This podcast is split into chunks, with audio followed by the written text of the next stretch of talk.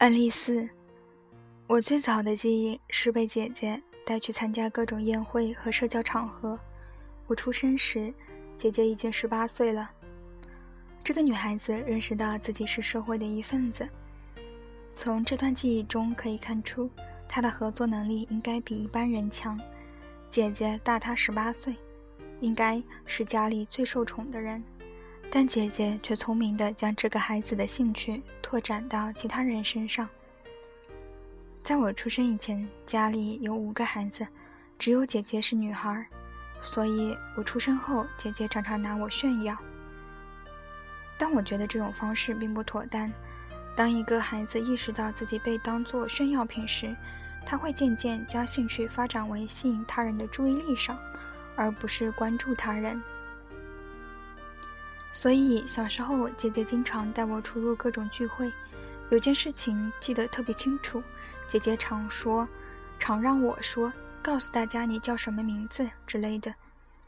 后来我们了解到，这个女孩患有口吃或言语障碍，这也并不奇怪，这是他人对她的言语过分关注所致。这不仅让她无法轻松自然地与人交流，反而使她在沟通中过分关注自己。努力使得别人了解自己。我记得，如果我说不出话来，回家就会挨一顿责骂，因此我变得越来越不愿意与人交往了。前面我推测这个女孩的合作能力应该很强，我想我错了。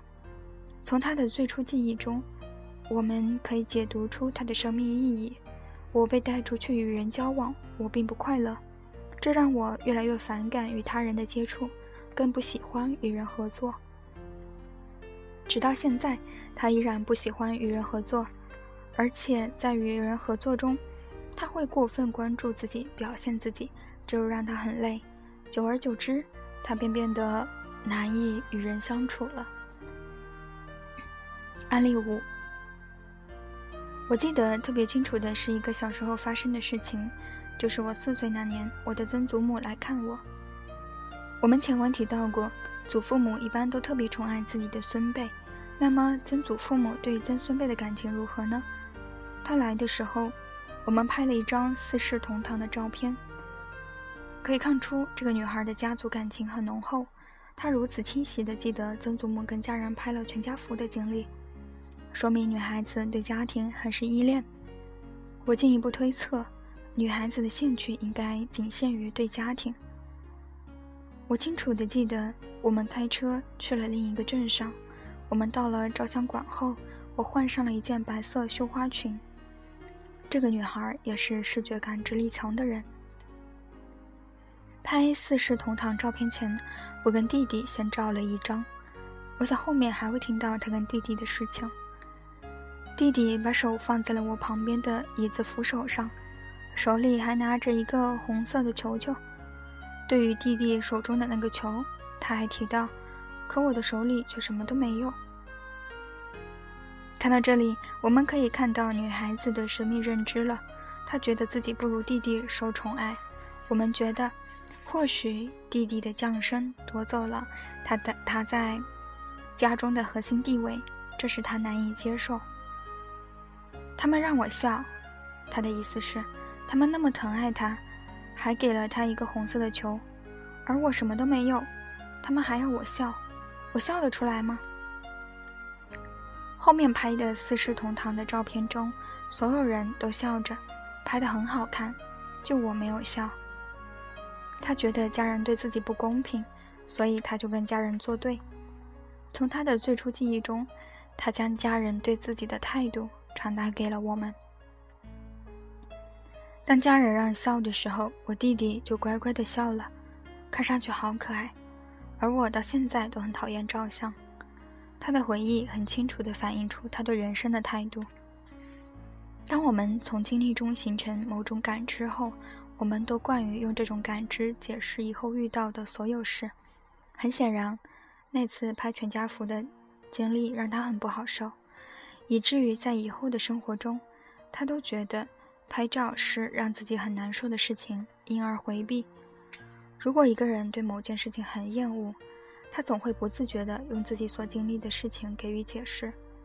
这个女孩的最初记忆让我们了解到她人格的两个方面：第一，她的视觉感知能力很强；第二，她很恋家，她的最初记忆都局限于家庭范围内，这可能预示着她的社会生活能力不太强。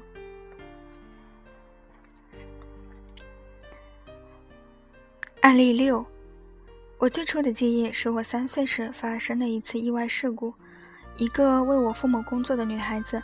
把我们带到地窖里，让我们品尝苹果酒。我们很喜欢喝。小孩子发现自己家的地窖中有苹果酒，肯定觉得特别有意思，如同发现了宝贝一样。